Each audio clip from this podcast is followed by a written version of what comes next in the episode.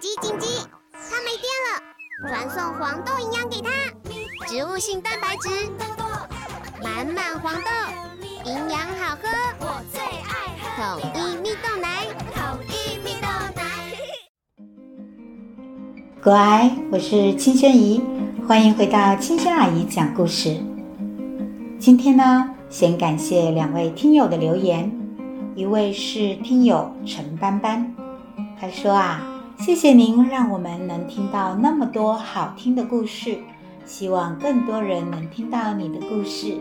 我们全家都爱听你的故事哦，非常谢谢你。我是台北市的陈斑斑，感谢你们全家都爱青萱讲的故事，有你们的支持和鼓励，让我非常的开心哦。另一位听友是一位妈咪。S J F O S K A H A D，他说啊，六岁大班儿子一上车就吵着要听希腊神话，爸爸觉得内容对他来说太深，但他很沉迷，一集接着一集听下去。真的，希腊神话的确有时候有点复杂，小小孩应该不是很明白其中的各种。纠缠来纠缠去的故事情节以及涉及的道理，不过很有趣。孩子呢，有时候似乎不是我们想象的那样。我们以为他们听不懂，或者呢感觉到无趣，但是他们却很着迷。所以呀，嗯，就让他们试试看。青萱呢，也尽量把故事讲得更容易听一点。另外。再感谢我的朋友，也是听友之一，Sandra 给青轩的抖内赞助，非常感谢你的热血支持哦。总之，看到你们喜欢青轩的故事，看到你们的留言，真的非常的开心。你们的留言给青轩非常大的鼓励，你们正面的肯定，让我觉得自己努力讲出来的故事是有价值的。辛苦写故事、录音也是有价值的，你们是让我继续下去的动力来源。我们每个人都需要鼓励，乖乖，爸爸妈妈在家里面给你们鼓励，陪伴你们长大。其实啊，爸爸妈妈也需要被鼓励哦。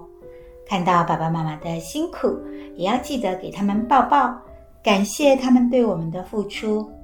因为我们是相亲相爱的一家人哦，让我们有爱就大声的说出来吧。好了，那我们就开始继续讲故事喽。上一次呢，我们说到帕里斯在天神拜访之后啊，继续过着平淡无奇的放牧人的生活。但是有一天，特洛伊国王普里阿摩斯呢，要举办一场比赛，比赛的奖品啊是一头公牛。国王要四位从自己的牛羊中挑选一头牛来作为奖品。结果啊，他们挑了一头帕里斯最喜欢的公牛，那是他放牧的牛羊中最健壮的一头。乖乖，帕里斯的养父呢是国王的仆人。他自然是替国王养牛养羊，所以其实帕里斯养的牛羊并不是他自己的，通通都是国王的。所以国王想要挑哪头放牧的仆人都只能接受，哪怕自己最喜欢的，也只能眼睁睁地看着被牵走。但是帕里斯很不甘心，他想要阻止这头牛被牵走。但是却没有办法，因此呢，他想出一个好主意，他要参加这场比赛，自己去把这头牛赢回来。帕里斯第一次来到特洛伊的城里，他从来没有进过城里，一次都没有。看到城里的繁荣景象，好多好多穿着漂亮服装的人，一切对帕里斯来说啊。都是非常新鲜有趣的，但是重要的是比赛。从来没有比过赛的帕里斯，在比赛中啊，根本是初生牛犊不怕虎。他非常灵活机智，英勇无比，击败了一个又一个的对手。最后啊，他的对手是国王的儿子赫克托。赫克托啊，其实是帕里斯的亲哥哥，但是谁都不知道这件事情。赫克托身材高大勇猛，但是帕里斯也毫不惧怕，非常勇敢。最后，他竟然打败了哥哥赫克托。国王的另外一个儿子德伊福波斯觉得非常的丢脸，堂堂王子竟然输给一个放牧的仆人。他拿起长矛冲上前去，想要把这位不知收敛的小小仆人刺死。帕里斯见状，吓得赶紧逃跑。他跑到附近的神庙边，遇到国王的女儿卡珊卓拉。卡珊卓拉是一个能占卜预言的巫女。她看到帕里斯，马上就意识到这是父亲与母亲从前丢弃的孩子，是他们的兄弟。他拦住冲过来的德伊夫伯斯，告诉大家。这位勇士不是外人，是他们失散多年的兄弟。国王和王后得知这个消息，非常的激动。他们完全不记得当初的神谕了，这个孩子将带给特洛伊灾难的那个预言。他们热情地拥抱帕里斯，让他留下来跟全家人住在一起。现在呢，帕里斯不再是放牧人了，而是一位王子，特洛伊的王子。有一天，国王普里阿摩斯跟大家讨论过去的家族故事，提到自己曾有一位姐姐，但是在自己还很小的时候被海克力士抢走，送给朋友特拉蒙为妻子。从此，姐姐再也没有回来过。自己呢，非常的想念姐姐。原来啊，特洛伊在拉奥梅东，也就是现在这位国王普里阿摩斯的爸爸当国王的时候呢，发生过被攻打的事情。乖乖，你们还记得吗？在特洛伊故事的第一集中，我们提到过这位国王拉奥梅东。因为当时啊，这位国王背信弃义，不肯支付两位沦落人间的天神波塞顿和阿波罗帮助筑城墙的薪水，为特洛伊种下了祸根。乖乖们也可以再回去听一下第一集哦。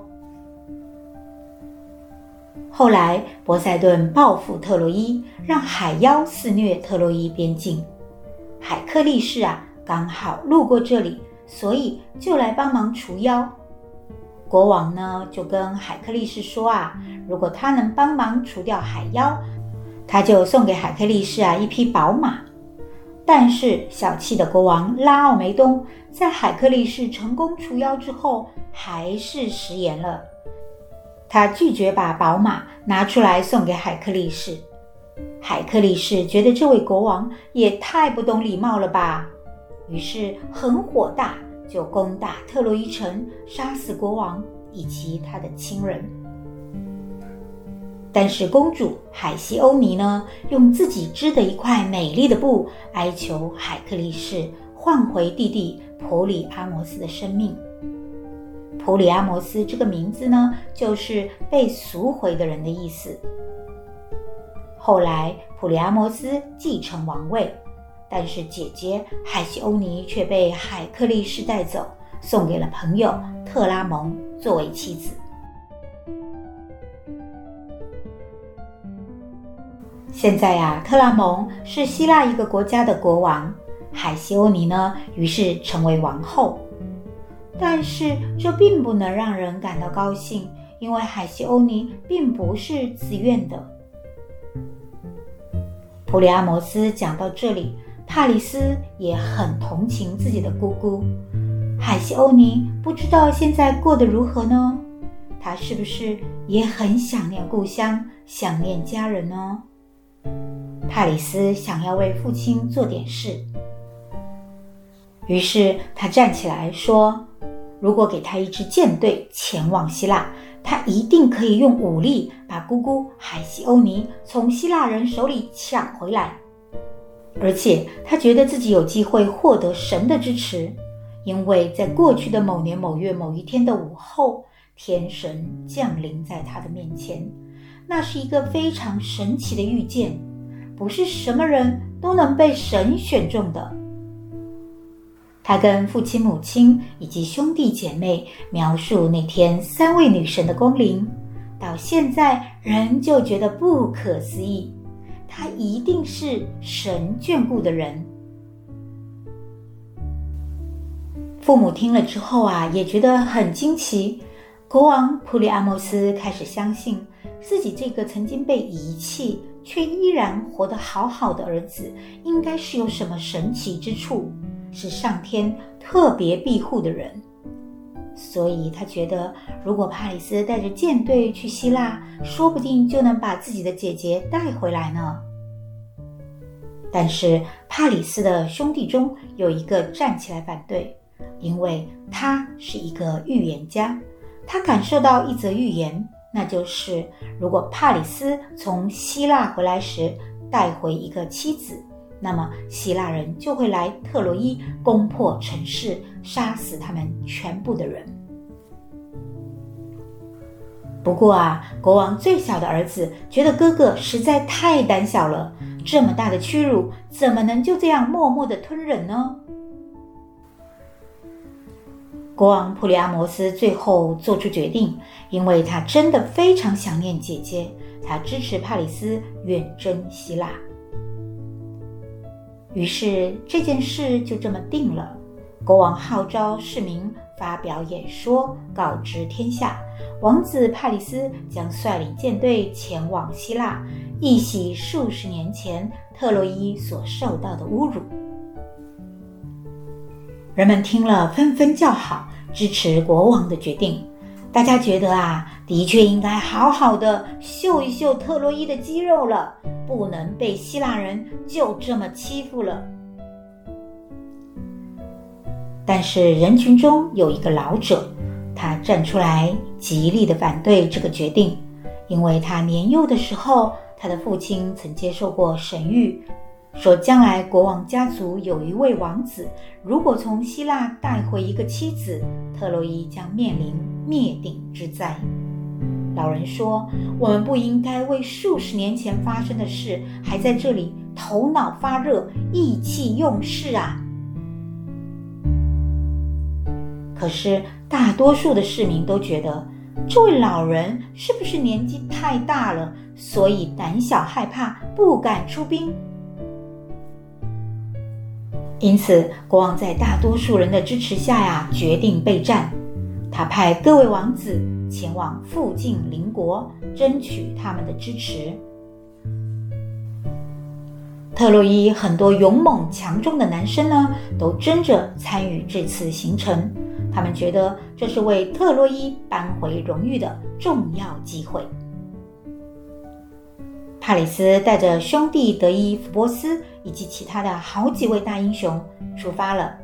他们朝着希腊出发，浩浩荡荡的，非常的壮观。他们一路前往希腊航行的路上，遇到了一支非常华丽的船队。这支船队呢，看起来不像是一般人的船队，船只非常的大，而且豪华，应该是非常显赫的王侯搭乘的船。两支船队擦身而过，彼此都带着好奇与赞赏看着对方。他们彼此不认识，但是这豪华的船队啊，其实正是斯巴达国王梅奈劳斯出行的船队。他刚好呢要前往克里特岛访问。帕里斯的船队顺利的前行，他们来到一个叫做西西拉岛的地方，准备在这里休息一下。在西西里岛上有爱神与月亮女神的神庙，帕里斯准备在神庙献祭之后再出发去斯巴达。然而，就是在这个神庙里，特洛伊战争的主角出现了，她就是当时世界上最美丽的女人斯巴达的王后，国王梅奈劳斯的妻子海伦。海伦是谁呢？乖乖们，你们还记得吗？我们在双子星的传说那一集里面提到，宙斯喜欢上斯巴达的王后丽达，因此幻化成天鹅来到王后丽达身边，跟她一起生下了两颗天鹅蛋。蛋孵化后，出来了四个婴儿，其中海伦与波吕克斯呢是宙斯的孩子，所以海伦呢也是半人半神。她有着非常美丽的外表，让希腊的英雄。都为之倾倒，非常想要娶她为妻。忘记双子星传说的乖乖，可以回去复习哦。那海伦的爸爸因为海伦太多人追求了，而感到非常的苦恼，因为无论挑选哪一位做女婿，都会让其他的求婚者不高兴。当时最聪明的希腊英雄奥德修斯呢，帮海伦爸爸想出了一个主意。他让所有的求婚者发誓，无论谁被选为海伦的丈夫，其他的求婚者都要与这位丈夫结成同盟，去反对为此心里愤恨不平的人，或者对海伦做出坏事的人。所有的求婚者不得不当众发誓。将不会因为自己没被选上成为海伦丈夫而愤愤不平，并且之后呢，只要海伦有事，大家都必须要来帮忙。后来呢，斯巴达的国王梅奈劳斯成为海伦的丈夫，而且他们还生了一个可爱的女儿。海伦在丈夫梅奈劳斯出国的时候啊。就想说，不然趁这个时间呐，去西西拉岛上为爱神献祭。就这样呢，当他走进神庙的时候，帕里斯也正好完成他的献祭。他们就在爱神的神庙里相遇了。无论是海伦还是帕里斯，都立刻被对方的美貌吸引了。帕里斯以为爱神阿芙罗黛蒂又再次降临人间了。他目不转睛地看着海伦，忘记了自己来这里的目的是什么，忘记父亲的嘱托，忘记流离家乡好多年的姑姑海西欧尼。他现在眼睛里、脑袋里只有海伦一个人。海伦呢，也被这异乡的王子迷住了，高大帅气的样子让他无法移开视线。她忘记了她的丈夫梅奈劳斯，忘记了她还有一个在摇篮里的 baby。她现在脑子里全部都是帕里斯。神奇的相遇，两个人一见钟情，爱神送给帕里斯的祝福实现了。他遇到了世界上最美的女生，这个女生显然不顾一切的爱上了他。那然后呢？接下来又发生了什么样的事，让特洛伊陷入危机呢？我们下次再说哦。乖乖，如果你们喜欢金萱讲的故事，帮我五星好评，给我鼓励哦。谢谢大乖乖、小乖乖，我们下次见，拜拜。